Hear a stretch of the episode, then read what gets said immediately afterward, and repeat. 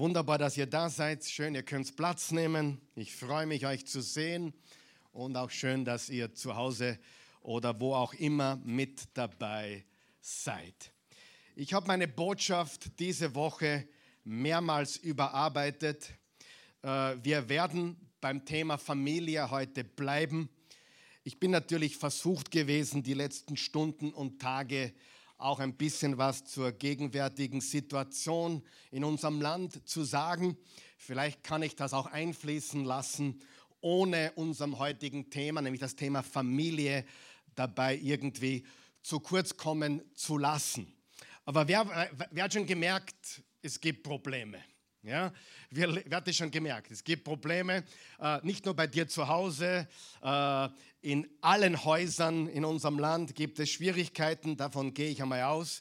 Und wir haben auch in unserem Land Probleme, wir haben in unserer Welt Probleme. Das ist alles nichts Neues, aber wir müssen uns eines immer wieder bewusst machen. Jesus hat gesagt, ich bin gekommen, um das Himmelreich, das Königreich des Himmels, mein Reich zu bauen, hat er gesagt. Und wir sollten sogar so beten, dein Reich komme, dein Wille geschehe. Und immer mehr komme ich drauf oder immer mehr wird mir bewusst, welcher Gewicht, welche Bedeutung das eigentlich hat, dass das Reich Gottes gebaut wird und dass wir nicht vertrauen dürfen auf irdische Reiche, auf gewisse äh, Menschen in Regierung oder Politik oder wo auch immer sie was zum Sagen haben. Ich verstehe immer mehr, es gibt nur ein Reich, das ewig bestehen wird. Und das ist nicht Österreich, sondern das Reich unseres Herrn und Erlösers, Jesus Christus. Und unsere Zuversicht könnte größer nicht sein. Denn wo die Finsternis groß ist, wurde das Licht noch stärker. Und wo die Sünde mächtig ist, ist Gottes Gnade noch mächtiger. So steht es im Römer Kapitel 6. Und ich freue mich nicht über die Situation in der Welt, in der wir leben, aber ich freue mich über unsere Hoffnung, die wir haben. Und diese Hoffnung hat einen Namen und sein Name ist Jesus Christus. Und wir reden über die Familie. Und äh, die Serie, die wir letzten Sonntag, letztes Wochenende gestartet haben, lautet Der Kampf um die Familie. Und wir haben gesagt, die Bibel beginnt mit einer Ehe oder Familie. Sie beginnt mit einer Ehe, sie beginnt mit einer Familie und die Bibel endet mit einer Hochzeit und einer Familie. Also es beginnt mit Ehe und Familie und die Bibel endet mit Ehe und Familie. Und bevor es irgendwas gab, bevor es einen Staat gab, bevor es eine Kirche gab, eine Gemeinde gab, bevor es Schulen gab, Universitäten gab, bevor es Städte gab oder Länder gab, bevor es irgendeine Institution gab, gab es die Familie. Die Familie war zuerst. Und die Familie war vor dem Staat und sie steht auch über dem Staat. Der Staat sagt meiner Familie nicht, wo es lang geht. Meine Familie wird regiert von Jesus Christus alleine. Und wenn das konform geht mit dem, was der Staat uns vorschreibt, dann gehorchen wir den Geboten des Landes. Wenn dem nicht so sei, wenn sie uns vielleicht verbieten sollten, den Glauben zu leben, dann leben wir ihn trotzdem. Wir leben in einem anderen Reich. Und was mich so verwundert, ich darf ja mal ganz ehrlich mit euch sein, mich verwundert nicht die Welt. Wer von euch weiß, die Welt hätte jeden Grund, Angst zu haben, jeden Grund. Mich verwundert nicht, dass Sünder sündigen. Katzen miauen, Hunde bellen, äh, Hähne machen Kikeriki. Ja, das ist normal. Sünder sündigen und haben Angst, weil Angsthasen Angst haben. Was mich aber wirklich überrascht, wenn du mich fragen würdest, Karl Michael, was hat dich die letzten 18 Monate am meisten überrascht? Da muss ich ganz ehrlich sagen, es ist die Haltung der Christen. Es ist die Angst, die ich sehe unter gläubigen Menschen, die weder so sagen noch so sagen, damit niemand sagen könnte, sie hätten so oder so gesagt. Sie, von Christen sollte man erwarten, oder? Dass sie glauben, oder? Ein Gläubiger glaubt, richtig? Sagen wir es gemeinsam. Ein Sünder sündigt und ein Glaubender glaubt. Das ist doch normal. Es ist komplett abnormal, wenn wir Angst haben. Es ist komplett abnormal, wenn wir uns sorgen. Gibt es Gründe, sich zu sorgen? Ja, natürlich. Die Welt ist voll damit, aber wir sind nicht Teil der Welt. Wir sind Teil des Reiches Gottes. Halleluja. Amen. Und wenn wir uns nach seinen Prinzipien richten, wenn wir das tun, was er sagt, dann haben wir ein gutes Gewissen. Dann haben wir Kraft und Stärke. Wir sind mutig und kühn und souverän wie ein Löwe. Denn der Löwe des Stammes Juda lebt in uns. Halleluja. Das ist ganz, ganz wichtig. Ehrlich, ganz ehrlich, ich hätte es nicht gedacht, dass manche von euch so stark sind. Manche haben mich mit der Stärke überrascht, die letzten 18 Monate. Aber manche unter uns haben, haben mich überrascht mit der Schwäche als Christen, als Jesus-Nachfolger. Wer hat schon gemerkt, diese Situation der letzten 18 Monate, äh, die hat äh, ja Extreme hervorgerufen sie hat gespalten, sie hat polarisiert. Niemand ist der gleiche mehr jetzt wie vor 18 Monaten. Wer weiß das? Du bist stärker geworden oder schwächer geworden. Du bist kühner geworden, mutiger geworden oder du bist einfach äh, schwächer geworden. Und das tut mir wirklich weh. Die Welt verstehe ich, aber Jesus-Nachfolger sollten anders sein. Amen. Wer ist meiner Meinung? Ganz, ganz wichtig. Okay? Jetzt weißt du, was ich zu sagen habe und ich werde viel mehr noch darüber sagen die nächsten Wochen. Und ich habe eine Predigt, vielleicht sogar eine Mittwochbotschaft, ich weiß es noch nicht, im Köcher, die lautet Lektionen aus der Pandemie. Ich werde 18 Monate Revue passieren lassen, was ich gelernt habe als Jesus-Nachfolger in den letzten 18 Monaten. Und ich glaube, ich komme mit einer Botschaft gar nicht aus. Ich habe so viel gelernt über mich, über Menschen, über die Welt, was in der Welt alles möglich ist? Wer hätte das gedacht? Es ist sagenhaft, was man mit Menschen tun kann. Es ist sagenhaft, wie leicht manipulierbar Menschen sind. Wie leicht vor, ich hätte das nie gedacht, ehrlich gesagt. Ich habe viel, viel besser gedacht über die Kraft von Menschen. Aber die meisten Menschen sind schwach. Von der Welt, von Schwachen würde man es erwarten. Aber von uns Jesus-Nachfolgern, wann wir schwach sind, sind wir erst so richtig stark. Das sagt die Heilige Schrift. So, das war jetzt extra, kostet nichts. Ja. Äh, das war nicht Teil meiner Predigt, aber vielleicht hat es jemandem geholfen. Äh, aber seit der Erschaffung der Welt, übrigens bei uns kostet alles nichts, ja, alles gratis, solange es Strom und Internet gibt, seit der Erschaffung der Menschheit, es war Gottes Plan von Anfang an die Familie.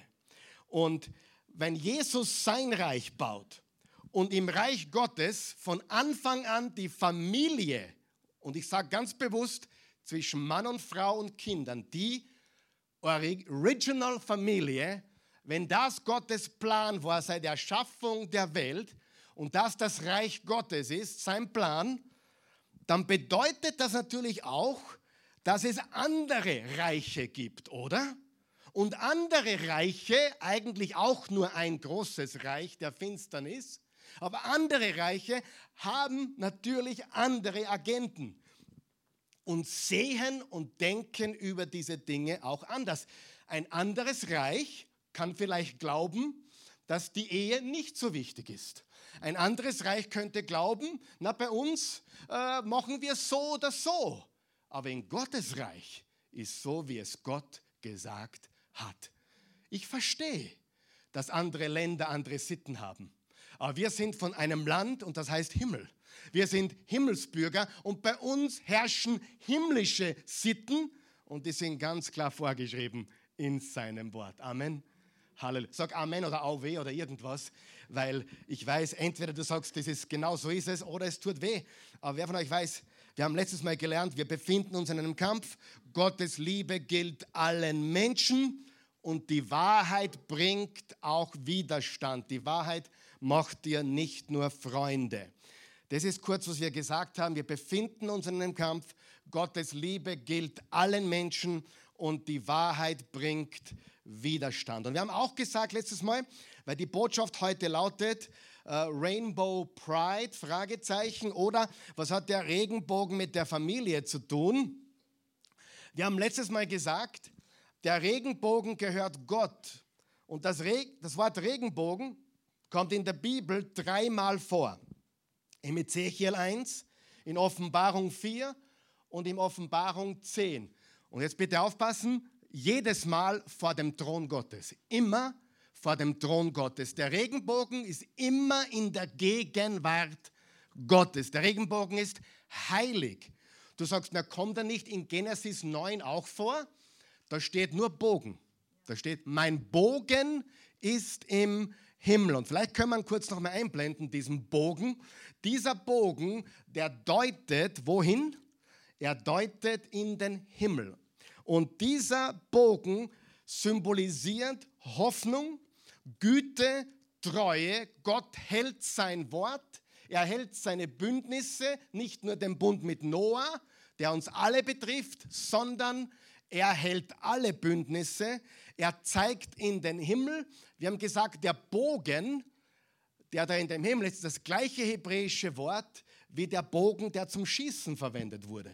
Und es war die mächtigste Waffe damals. Es gab keine Gewehre, keine Kanonen. Der Bogen war die gefährlichste tödliche Waffe und sie hätte eigentlich uns treffen sollen, aber Gott sagt, nein, der Bogen ist nicht mehr in eure Richtung gerichtet, sondern in meine Richtung, in Gottes Richtung gerichtet.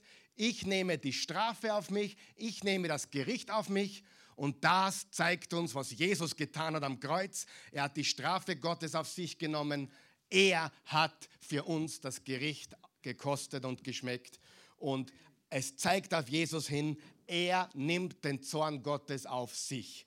Wir haben in diesem Regenbogen so viel Symbolik und so viel gewaltige Schattenbilder, die ins Neue Testament hindeuten. Auch die Arche ist ein Symbol für Jesus. Er ist unsere Arche. Damals gingen acht Personen in die Arche, übrigens immer Männlein und Weiblein, äh, viermal bei den Menschen und alle Tiere, Männlein und Weiblein. Und das Gebot der Stunde war, äh, vermehret euch und füllet die Erde. Wiederum sehen wir, dass die Arche auch ein Familienbund ist. Hat alles mit der Familie zu tun und das ist sehr wichtig. Er hat einen Plan für die Menschen, der viel besser ist als der Plan dieser Welt. Und dieser Bogen hat sehr viel mit der Familie zu tun. Ganz wichtig, nicht jeder von uns, nicht jeder von euch hat seine eigene Familie, aber jeder ist doch irgendwo Teil einer Familie, oder? Egal wie kaputt die Familie ist. Und wer von euch weiß, es gibt ein paar kaputte Familien.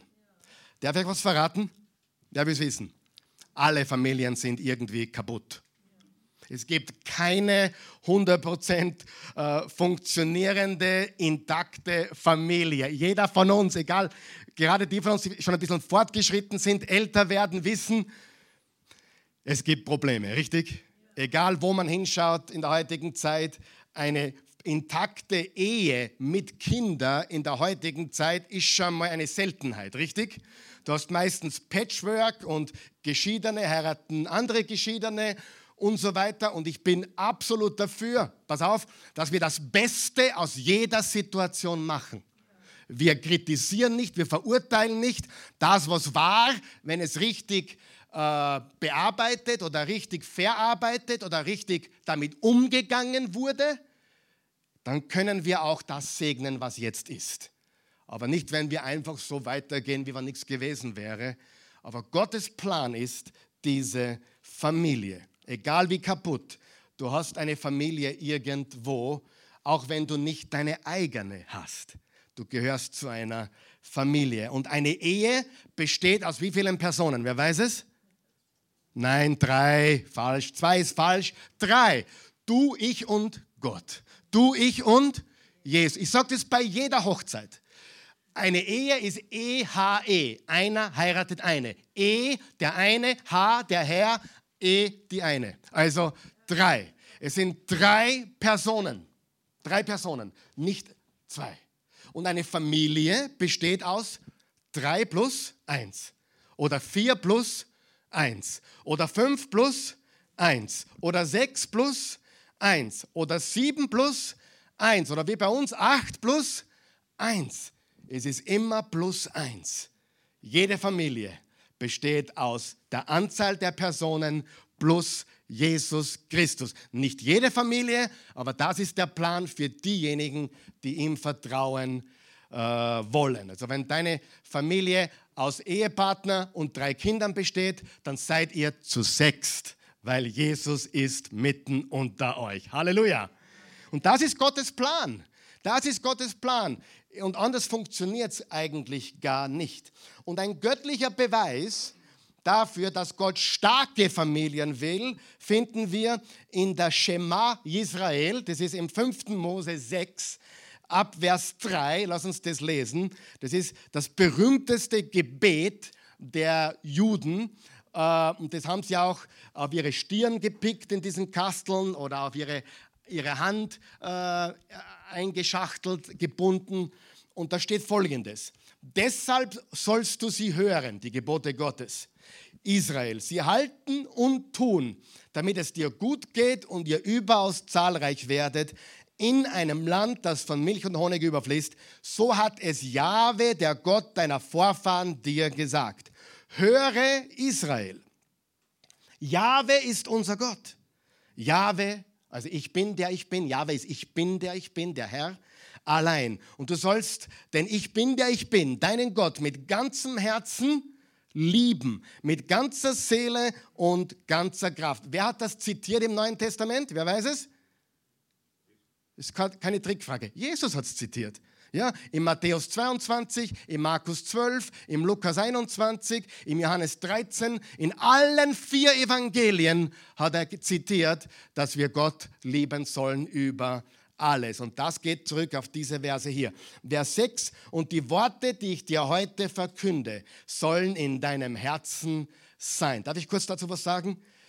Die, der längste Weg des Wortes Gottes ist nicht von meiner Stimme zu deinem Kopf, sondern die letzten 50 Zentimeter von deiner Birne in dein Herz. Ich kenne jemanden, der hat zu mir gesagt, Karl Michael, der, war, der, ist jetzt, der, ist jetzt, über 91, der Mann, der hat zu mir gesagt, vor vielen Jahren hat er gesagt, da war er Mitte 70, hat er gesagt, Karl Michael, ich habe 30 Jahre gebraucht. Ich habe Gott geglaubt, ich habe gewusst, Jesus ist echt. Es hat 30 Jahre gedauert, bis ich ihn gelernt habe zu lieben. Also ich habe Gott geglaubt, ich habe gewusst, ich bin gerettet, aber habe ich ihn wirklich geliebt, weiß ich nicht. Und eines Tages ist es vom Kopf ins Herz. Diese letzten 50 Zentimeter, die dauern oft Jahre. Muss nicht sein, aber manchmal ist es so. Heute kannst du nach Neuseeland eine WhatsApp schicken, die ist in einer Sekunde dort. Glaube ich zumindest. Ich habe nie, nie, nie geprüft, ja, wie lange es dauert. Sofort auf jeden Fall. Aber die letzten 50 Zentimeter von Hirn ins Herz ist oft der längste Weg. Und jetzt kommt Vers 7. Lesen wir den gemeinsam. Präge sie deinen Kindern ein und rede davon, ob du in deinem Haus bist oder unterwegs, ob du dich hinlegst oder aufstehst. Warum hat Gott, Jahwe, den Israeliten diese Schema gegeben? Warum? Weil er wollte, dass die Kinder und Kindeskinder und Kindeskindeskinder das Wort Gottes weitergetragen bekommen und weitertragen und natürlich, weil es starke Familien geben soll. Amen. Starke Familien, richtig? Wenn wir starke Familien wollen, dann müssen wir auch zu Hause Gottes Wort weitergeben. Es reicht nicht, es ist gut, wenn man es am Sonntag hört, aber es ist wichtig, dass wir auch zu Hause, dort ist die erste Gemeinde, dort ist die erste Versammlung, ist bei dir zu Hause, dort sollte Gottes Wort verkündigt werden. Gottes Wort weitergeben. Gottes Wort sind Gottes Verheißungen. Und was sollte das auslösen in uns, wenn wir Gottes Wort hören? Was sollte es auslösen? Übrigens, der Regenbogen ist auch ein Wort Gottes. Weißt du, dass im Römer 1 steht, dass die ganze Schöpfung, alle Berge, alle Seen, alle Täler, alle Meere, alles, was du siehst, verkündigen die Realität des Schöpfers. Sieh? Das heißt, die Berge, die Seen, die Meere, die Schöpfung ein Baby, was geboren wird. Hast du schon mal das erlebt? Was dabei? Wow, die Frauen sind dabei, wenn sie gebären. Ich war sechsmal war ich dabei. Und jedes Mal habe ich mehr geweint wie sonst irgendwann. Jedes Mal. Ja, ich brauche keinen Großglockner sehen, um zu glauben, Gott hat geschaffen. Er ist der Schöpfer. Schau dir an, was da rauskommt nach neun Monaten zufällig. Ha? Einfach so vollkommen. Alles da. Jeder Muskel, jedes Organ, genauso da wie heute. Natürlich schon älter heute, aber alles ist da. Amen. Ja. Dein, dein Dreijähriger hat genauso viele Muskeln wie du. Deine sind vielleicht größer und stärker, aber er hat genauso viele wie du. Es ist alles da. Gott hat das alles gemacht. Was sollte das in uns auslösen, wenn wir die Schöpfung sehen, wenn wir das Wort Gottes hören oder den Regenbogen sehen, der eine Verkündigung der Treue und Gnade und Barmherzigkeit Gottes ist? Es sollte in uns auslösen, wer kann es erraten? Demut. Sagen wir es gemeinsam. Demut. Und zwar präziser formuliert, demütige Anbetung. Wir sind am Mittwochabend jetzt immer in der Offenbarung. Und wenn du mich fragen würdest, worum geht es in der Offenbarung? Die meisten Leute, die du fragst, Offenbarung, Endzeit, Weltuntergang, Apokalypse, darf ich dir was sagen? Das zentrale Thema der Offenbarung ist Jesus Christus. Erstens. Und zweitens, lies Kapitel 4 und 5, da geht es ausschließlich um Anbetung. Sag einmal Anbetung. Gott anzubeten. Er ist würdig angebetet zu werden. Und alles, was du siehst in der Offenbarung, führt uns dahin, dass er alles neu macht. Selbst im Gericht Gottes sieht man die Liebe, die Treue, das Barmherzige Gottes, weil er alles neu macht. Und wer von euch weiß, wenn du was neu machen willst, muss das andere geläutert werden. Das, was, was zu verbrennen, darum die Symbolik Feuer, Feuer läutert. Und bevor alles neu werden kann, muss alles, was irdisch ist, vergehen. Was wirst du in den Himmel mitnehmen? Nicht dein Bankkonto, nicht dein Bitcoin-Wallet, nicht deine Immobilien. Was wirst du mitnehmen? Deinen Charakter, wer du bist und alles, was du für Jesus getan hast und nichts, was du für dich getan hast und nichts, was du getan hast, um gesehen zu werden und nichts, was du getan hast, um Anerkennung zu bekommen und nichts, was du getan hast, um wichtig zu sein, nichts, was du getan hast, um mächtiger zu sein, sondern das Einzige, was nicht verbrennen wird, ist, wer du wirklich bist und was du für ihn getan hast. Und das besteht in Ewigkeit. Amen. Das heißt, das, was in uns ausgelöst werden sollte, wenn wir das Wort Gottes hören, wenn wir die Schöpfung sehen, wenn wir den Regenbogen sehen, das ist so gigantisch der Regenbogen, ist demütige Anbetung. Denn Gott spricht durch die gesamte Schöpfung zu uns. Und im Sprüche 3, Vers 34 steht, ja, mit Spöttern treibt er seinen Spott, aber demütigen erweist er Gnade. Frage, wer möchte mehr Gnade im Leben? Was musst du sein? Demütig. Im 1. Petrus 5, Vers 5, Gott widersteht den Hochmütigen, den Demütigen aber schenkt er seine Gnade. Jakobus 4, Vers 6, doch in reichlicherem Maß teilt er seine Gnade aus. Deshalb heißt es, Gott widersetzt sich den Hochmütigen, den Demütigen aber schenkt er seine Gnade. Kann man es klarer sagen, liebe Freunde? Geht's klarer oder ist das klar genug? Was müssen wir tun oder welche Haltung brauchen wir, um Gnade zu erfahren? Demut. Was passiert mit Stolzen und Überheblichen, mit Hochmütigen und Übermutigen? Sie werden gestürzt. Das ist die Alternative. Schauen wir uns die Alternative kurz an. Wollen wir das tun? Nicht, weil wir es wollen, aber schauen wir uns die Alternative an. Im 3. Mose 26, Vers 19, ich werde euren maßlosen Stolz brechen. Wer möchte gebrochen werden? Ich nicht, du? Nein. Ich möchte von Gott beschenkt werden mit Gnade, Barmherzigkeit und seiner Liebe. Und das ist, was wir brauchen. Ganz wichtig. Jesaja 2, Vers 11. Die stolzen Augen der Menschen werden erniedrigt und der Hochmut der Männer wird gebeugt werden.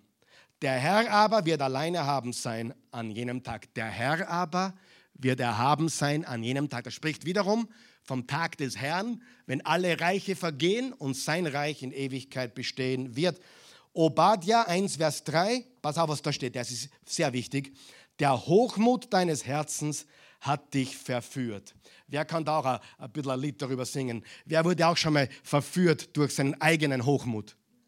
Niemand von euch, ich weiß, ihr seid ja so brav. Äh, die neue evangelistische Übersetzung sagt, dein Übermut hat dich getäuscht. Oder die Zürcher Bibel, die Vermessenheit deines Herzens hat dich getäuscht. Wow, stimmt das? Sagen wir so ehrlich, dass uns das alle einmal passiert ist oder passiert? Übermut, Hochmut, Vermessenheit bringt uns zu Fall. Hochmut, Übermut und Stolz führt zu Fall. Und jetzt kommt ein sehr interessanter und wunderbarer Vers aus 2. Chronik 7, Vers 14. Wenn dann mein Volk, das war das Volk Israel im Alten Testament, wer ist das Volk Gottes im Neuen Testament?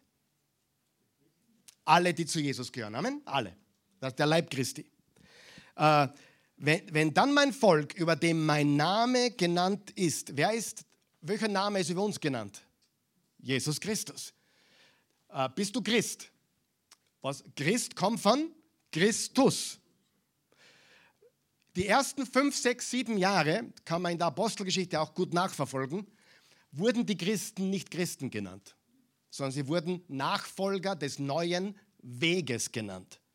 Oder die Sekte der Nazarener, weil Jesus von Nazareth war. Und erst so fünf, sechs, sieben Jahre nach der Auferstehung Christi, weil sie gesehen haben, die sind aber dem Herrn Jesus ziemlich verbunden und vielleicht auch teilweise ähnlich.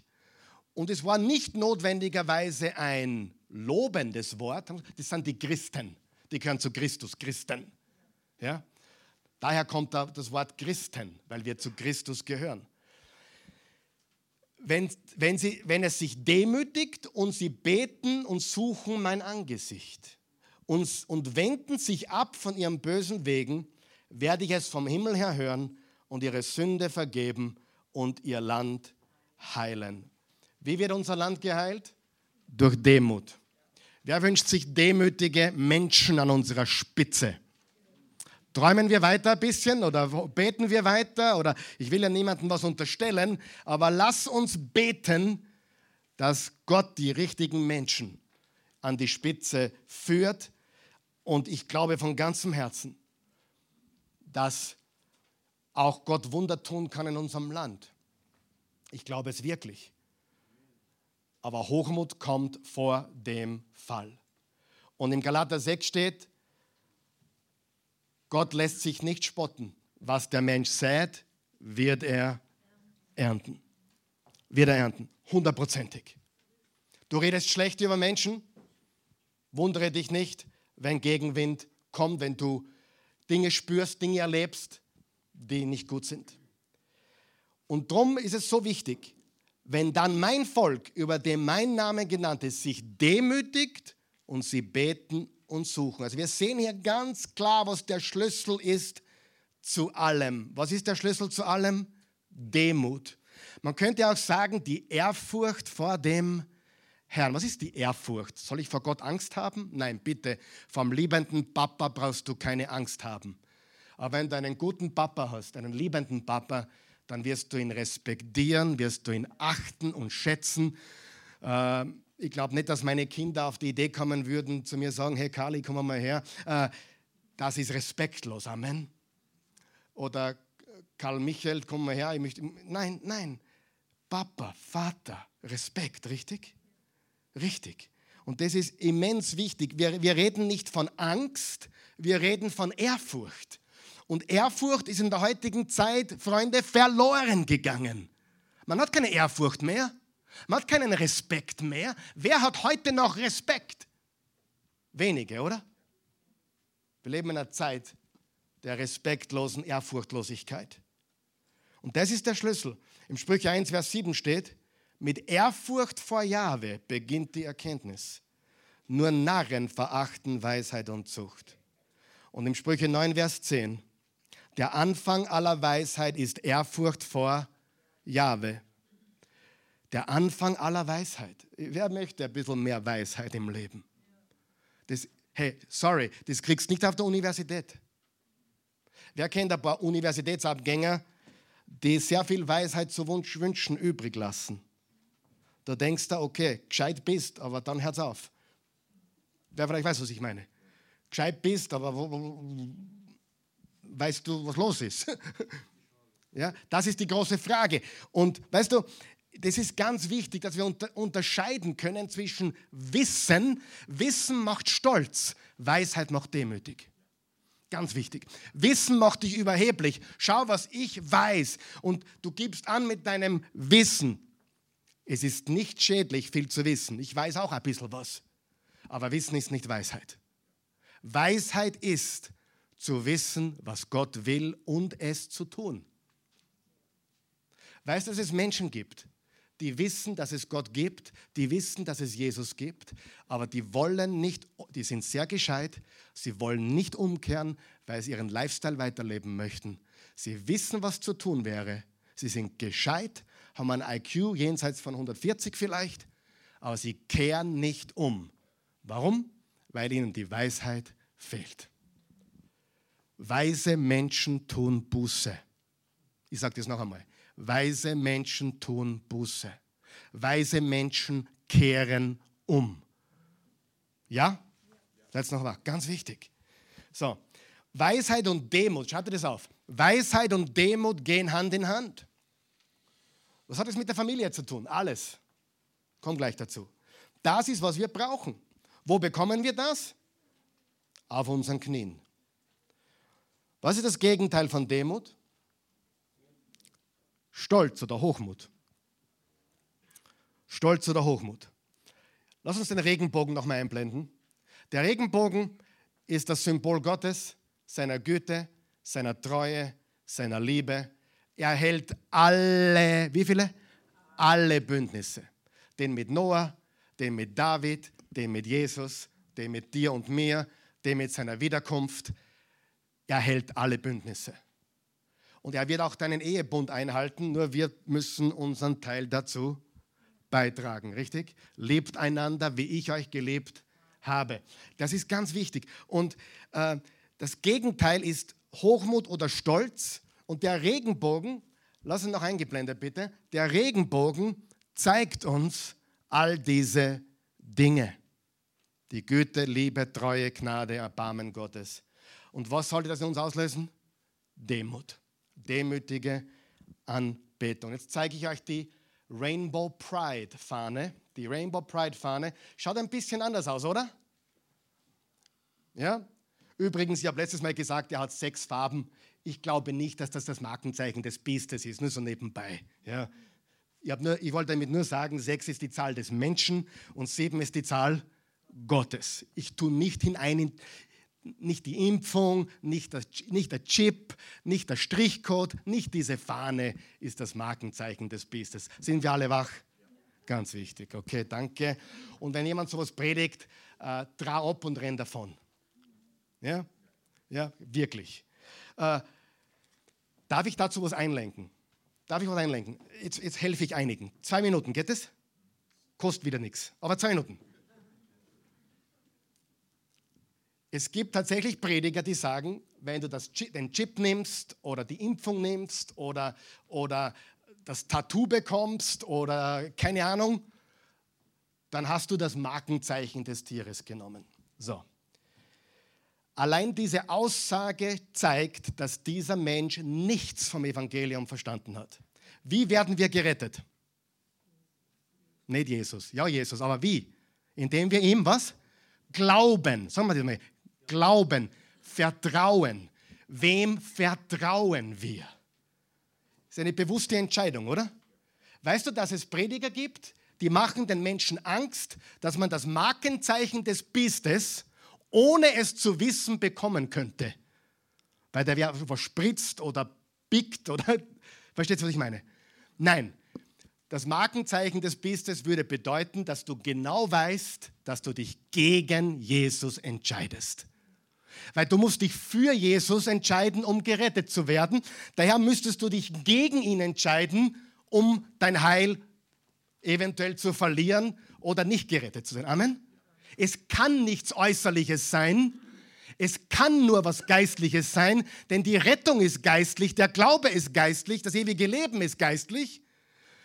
Jesus ist geistlich, er ist Geist, er ist Gott. Und der einzige Weg, das Markenzeichen des Biestes zu nehmen, wäre bewusst, sich gegen Jesus zu entscheiden. Das haben wir jetzt alle erleichtert. Du kriegst das nicht zufällig irgendwo hinpickt oder gestochen. Oder Strichcode, das haben sie in die 80er Jahren gesagt, die Kreditkarten rausgekommen sind, habe ich schon gehört, ah, das könnte das Markenzeichen des Biestes sein. Nein, es gibt nichts Neues unter der Sonne. Wem vertraust du? Wem bist du verbunden? Darum geht es. Bist du Jesus verbunden oder dem Kaiser verbunden? Bist du Jesus verbunden oder dem Staat verbunden?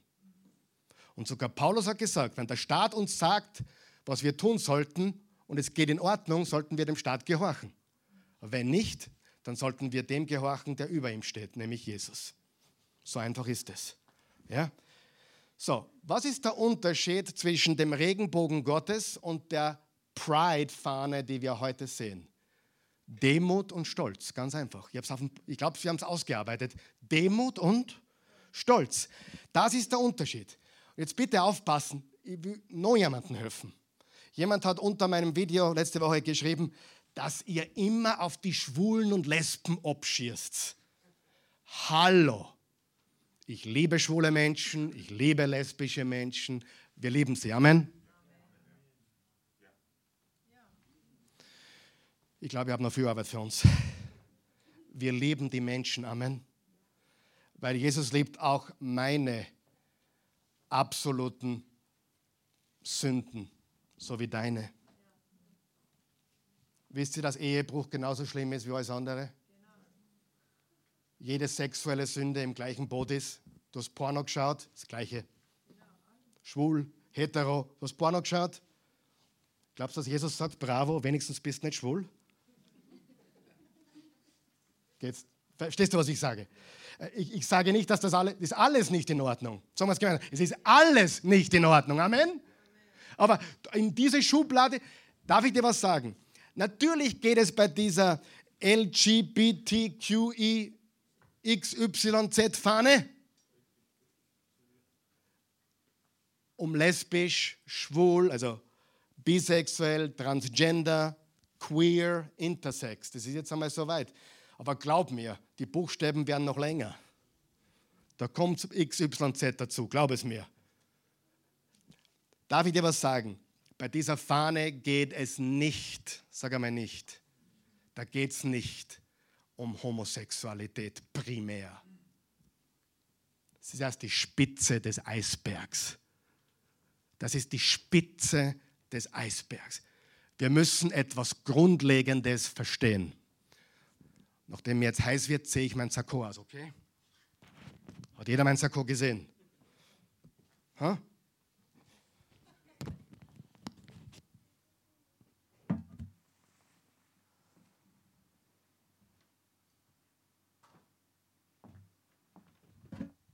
Wir müssen etwas Grundlegendes verstehen. Bei dieser Fahne, Homosexualität ist nur die Spitze des Eisbergs. Es geht um Stolz. Ich meine, Hashtag Pride. Also ich würde lieber schreiben, wenn ich was poste, Hashtag Jesus, Hashtag Demut. Was ist die Religion des Antichristus? Was ist die Religion des Antichrist? Du sagst, hat der Religion? Ja, ja. Wer ich weiß, Atheismus ist eine Religion. Atheismus ist ein Glaubenssystem. Weißt du? Jeder, jeder Atheist glaubt was. Wisst ihr das?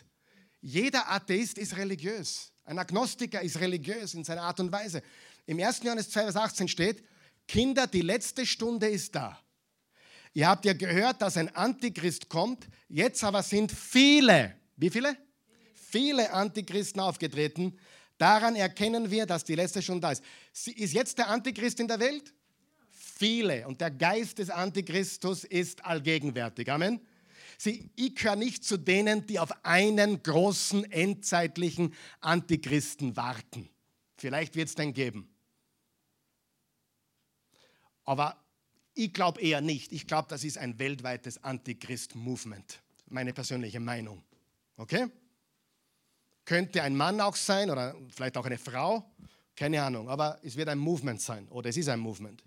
1. Johannes 2, Vers 22. Wer ist nun der Lügner?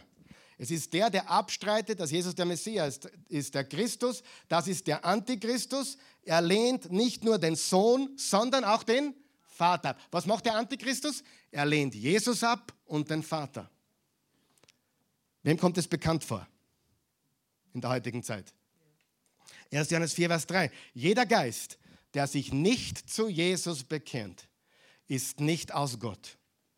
Und das ist der Geist des Antichrists, von dem ihr gehört habt, dass er kommt, der ist jetzt schon in der Welt. Denn viele Verführer sind hinausgegangen in die Welt, die sich zu, zu dem im Fleisch kommenden Jesus Christus bekennen. Das ist der Verführer, der, die sich nicht zu dem im Fleisch kommenden Jesus bekennen. Das ist der Verführer und der Antichrist. Was ist die Religion des Antichrist?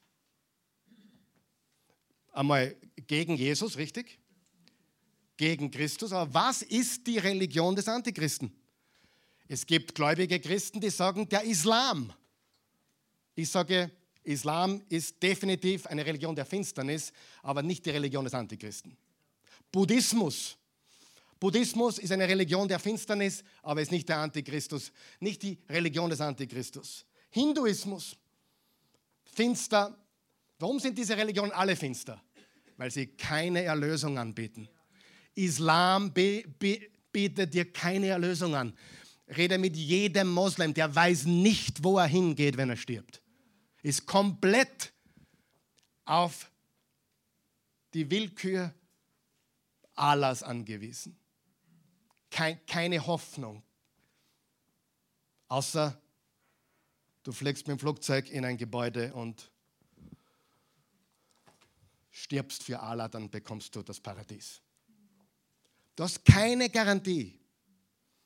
Im Buddhismus, im Hinduismus, keine Religion bietet Erlösung an, ewiges Leben, ewiges Heil. Drum sage ich, sind alles Religionen der Finsternis,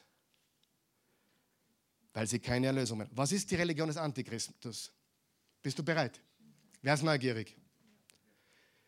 Die Religion des Antichristus ist Pluralismus. Pluralismus. Es wird, und man sieht das jetzt, einen religiösen Pluralismus geben. Der sagt Folgendes, und das ist eine Religion. Mach, was du willst. Denk, was du willst. Glaub, was du willst. Alle Götter sind gut. In allem gibt es was Gutes. In allem gibt es Erlösung. Das ist gelogen. Freunde, das ist gelogen. Das ist es, was der Antichrist will, dass die Menschen glauben. Wenn du schon mal den Satz gehört hast, alle Religionen sind gleich, dann weißt du, da spricht nicht der Mensch, da spricht der Antichrist durch diesen Menschen. Alle Religionen sind gleich, außer die eine, nämlich Jesus Christus. Kein Weg führt zum Vater. Amen. Das ist, was der Antichrist will, dass die Menschen glauben. Es ist egal, was du tust, was du denkst, was du glaubst, weil alle Götter sind gut. Und wenn du denkst, dass das sehr ähnlich klingt zu dem, was wir heute erleben, dann weißt du, was es geschlagen hat. Das ist die Religion des Pluralismus. Das ist die Religion des Stolzes. Das ist die Religion der Selbstsucht. Das ist die Religion des Egoismus. Das ist die Religion der Selbstverherrlichung. Wer sieht es in der heutigen Zeit? Selbstdarstellung, Selbstinszenierung, die Ich-Religion. Und sie, scha sie schauen so gut aus, bis du genauer hinschaust. Ich habe das schon oft gesagt. Aber die, die am lautesten Toleranz schreien, sind am intolerantesten. Immer. Interessant, ich muss denen zuhören, alles, was sie glauben, denken, tun und leben. Und dann sage ich, Gottes Plan ist Familie. Nicht einmal das darf ich mehr sagen. Wie tolerant bist denn du? Gar nicht. Weil es darum gar nicht geht. Es geht um eine komplett ich-bezogene, selbstsüchtige, abgehobene, stolze Religion.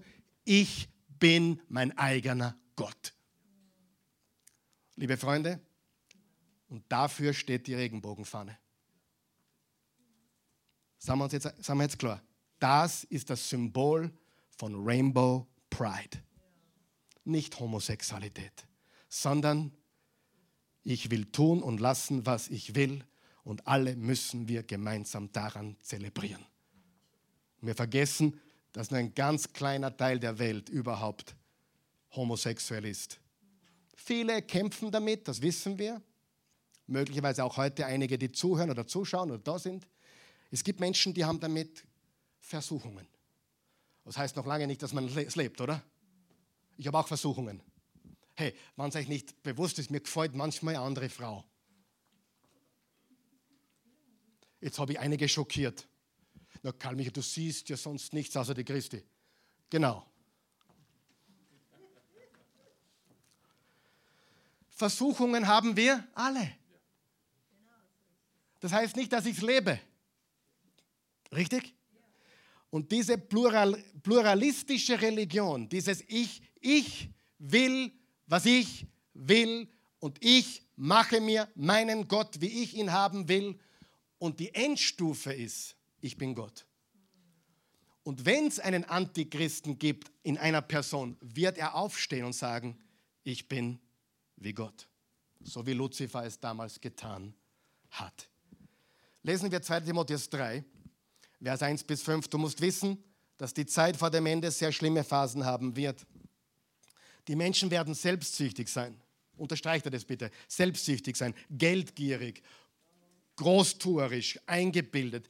Sie werden Gott lästern, ihren Eltern nicht gehorchen und vor nichts mehr Ehrfurcht haben.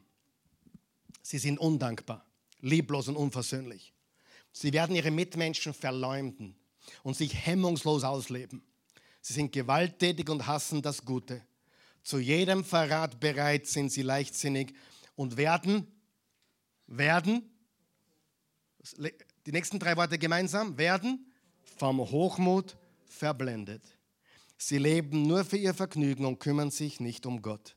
Sie geben sich zwar einen frommen Anschein, oh, wir sind die Gutmenschen. Wir lieben alle. Hast du schon mal gehört? Wir lieben alle. Das nächste Mal, wenn dir jemand sagt, ich liebe alle, dann sagst du musst mit meinem Pastor reden. In zehn Sekunden ist der Schachmatt. Der liebt nicht alle. Ja, alle, wenn er sich selber meint.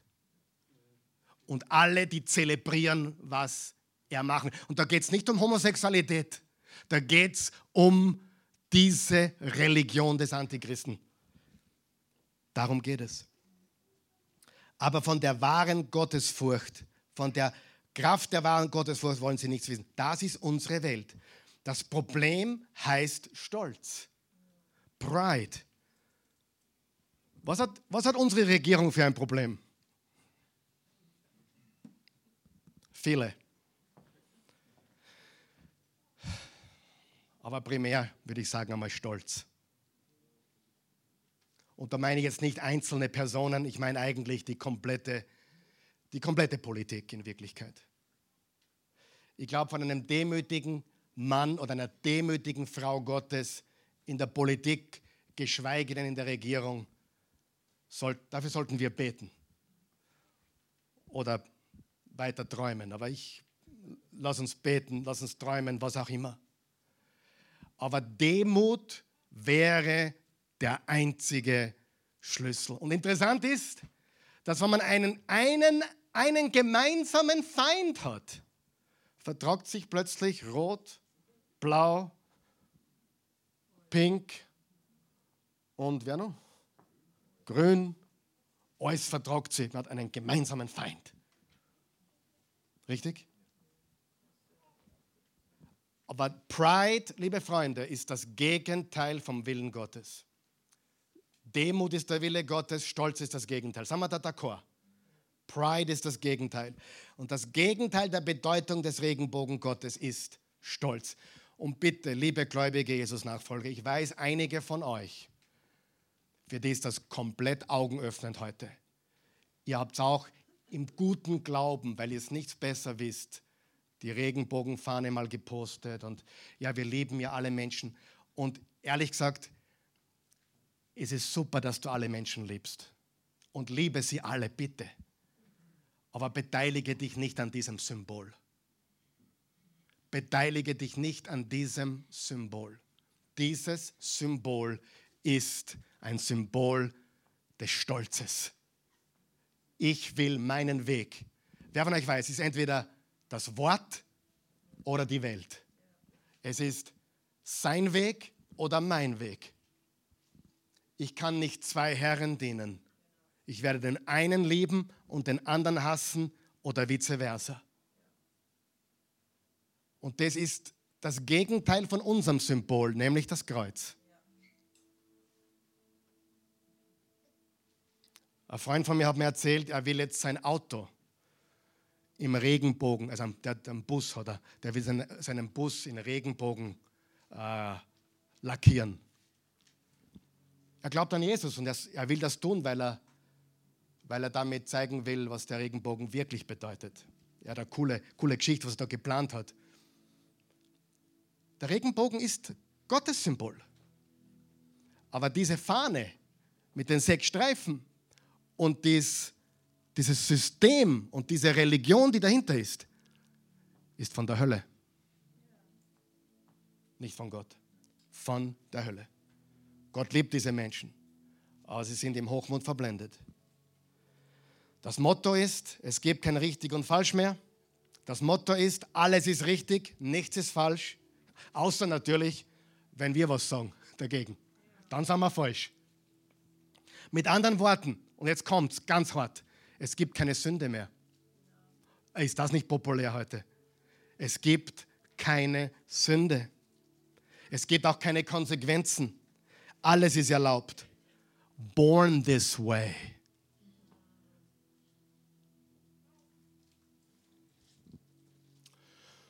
Das nächste Mal, wenn du mir nicht zu Gesicht stehst, dann knall da eine ins Gesicht. Aggressiv, born this way. Wo beginnt und wo endet das?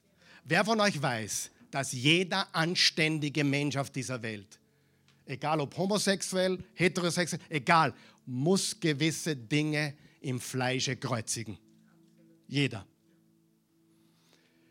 zu tun und zu lassen, was man will. Wo wäre meine Ehe heute? Wo wäre meine Familie heute?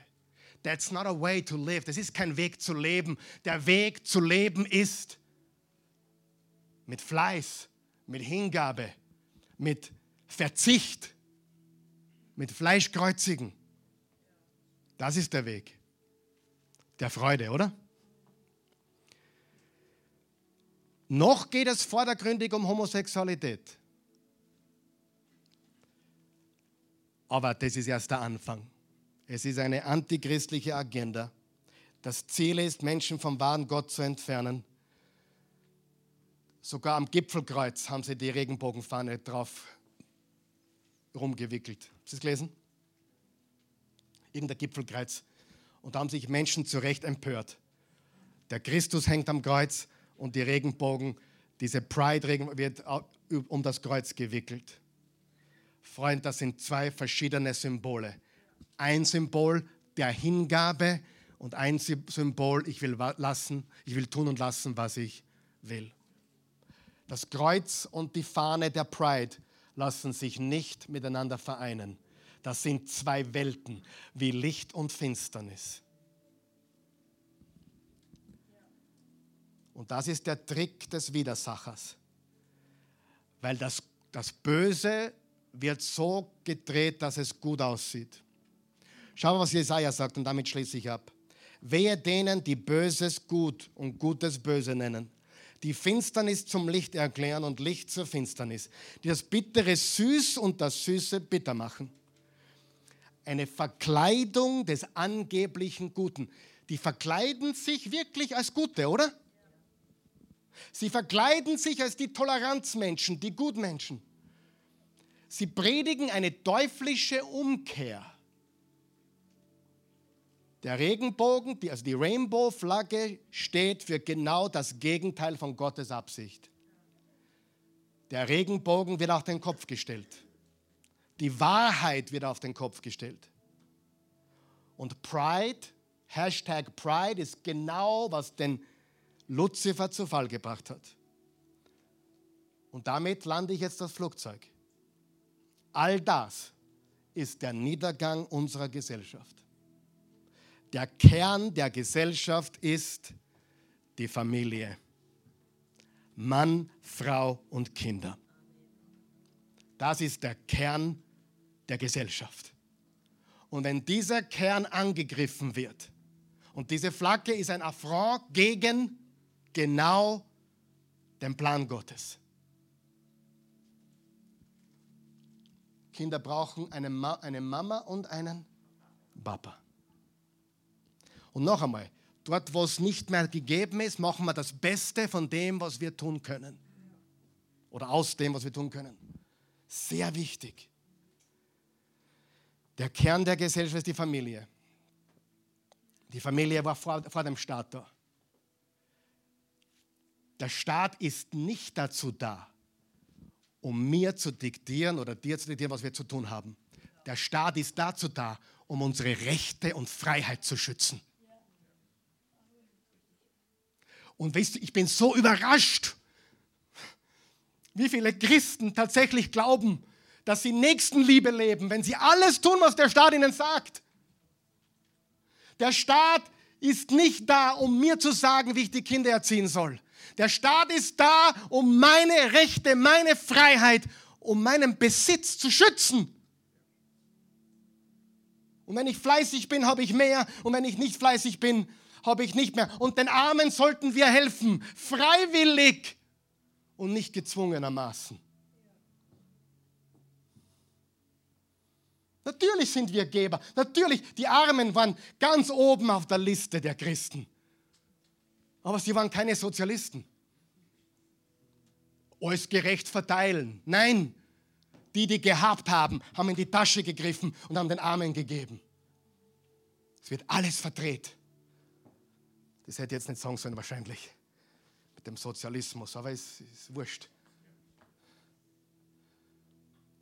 Wir müssen verstehen, Gott ist ein Gott, der uns Freiheit gibt. Ja, du darfst Allah anbeten, du bist frei, das zu tun. Du darfst Buddhist sein. Du bist, ich würde sogar kämpfen für dein Recht, obwohl es falsch liegst. Aber du hast das Recht zu glauben, was du willst. Und ich habe auch das Recht zu glauben, was ich will. Ich habe das Recht zu leben. Und der Staat ist nicht da, noch einmal, um uns zu diktieren, was wir mit unserem Körper tun, was wir mit unserer Familie tun. Der Staat ist da, damit ich in Sicherheit und Freiheit leben kann und mit meinen Händen wirken kann. Alles andere rennt gegen die Mauer. Es funktioniert nicht.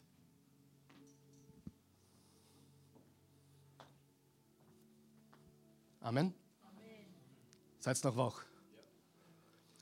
Die nächsten Wochen werden wir über viel Positives reden und, und über auferbauende Dinge sprechen, äh, wie man eine glückliche, erfolgreiche, siegreiche Familie schaffen kann. Wir werden sogar Themen ansprechen wie ich bin Single-Mutter, ich bin Single-Papa, äh, ich habe eine Patchwork-Familie, bin schon zum dritten Mal geschieden, aber jetzt habe ich mich geändert. Was mache ich jetzt? Wir werden über alles reden, weil das Salat ist groß. Und Gott liebt uns alle. Amen. Gott liebt alle. Und wisst ihr, ehrlich, ich würde das heute nicht gepredigt haben, wenn ich nicht eine tiefe Liebe hätte für Menschen, die in Homosexualität gefangen sind, die in Pornosucht gefangen sind, die in Sexsüchten gefangen sind oder in jeglicher Sucht. Diese Menschen leben wir doch alle gleich, oder? Und ich hoffe, du liebst auch mich, wann ich manche Zwänge und Süchte habe oder Probleme habe. die ich noch nicht ganz bewältigt habe. Oder? Liebst du mich auch? Es geht doch nicht, dass wir den Finger zeigen. Wir, wir lieben sie. Wir, wir lieben sie mehr, als so manche uns lieben. Oder? Weil wir wollen wirklich die Wahrheit für sie.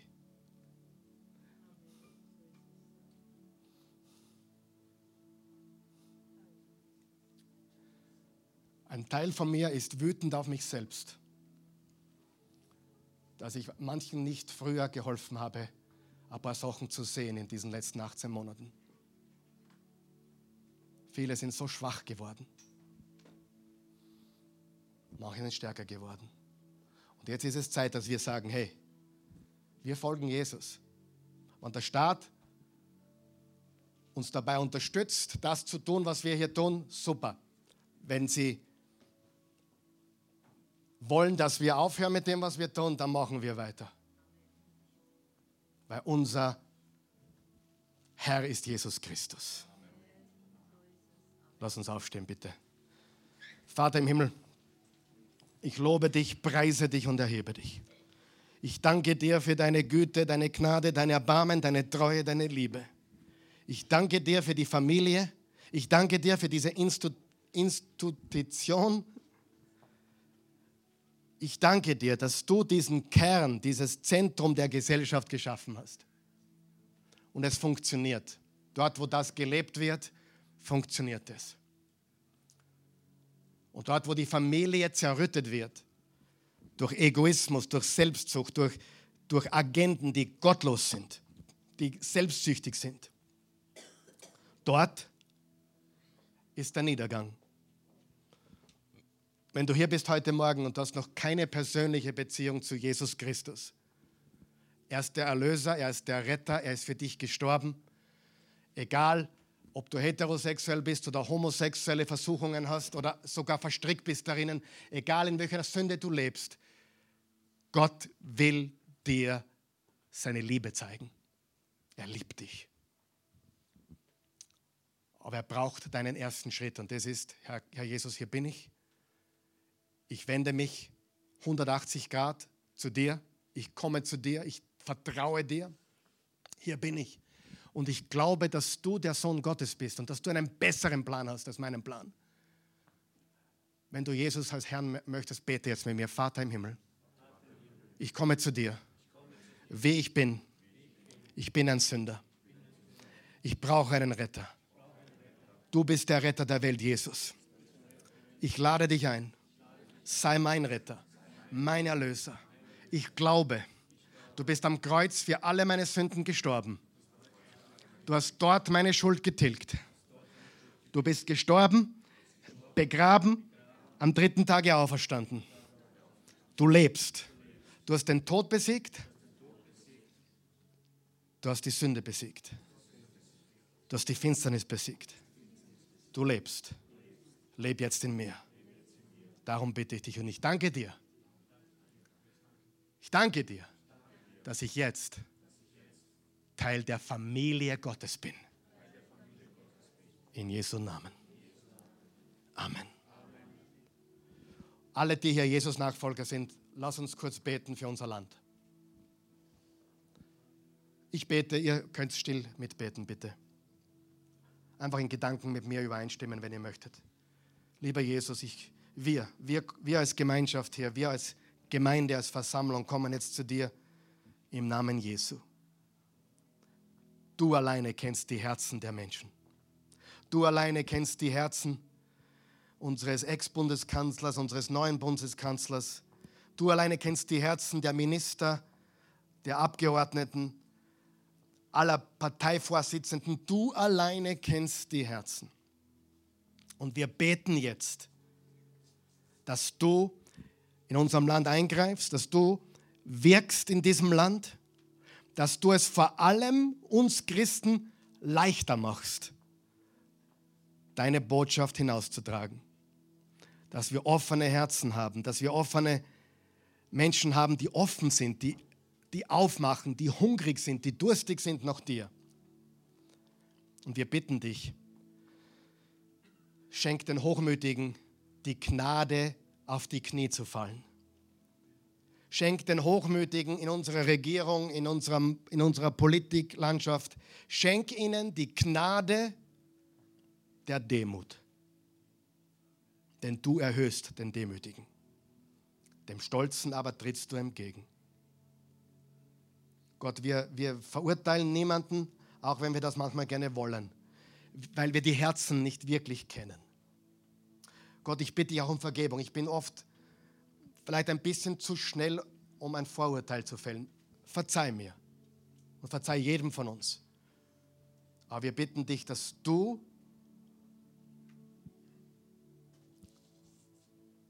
die Stolzen erniedrigst und die Demütigen erhöhst, wie du es versprochen hast. Wir loben und preisen dich. Unser Symbol ist das Kreuz, auf den du dich geopfert hast und der Regenbogen, der deine Treue und Güte verkündet. Und wir wenden uns von, ab von der Religion dieser Welt, der Ich-Religion, und beugen uns von dir jetzt in Ewigkeit. Amen.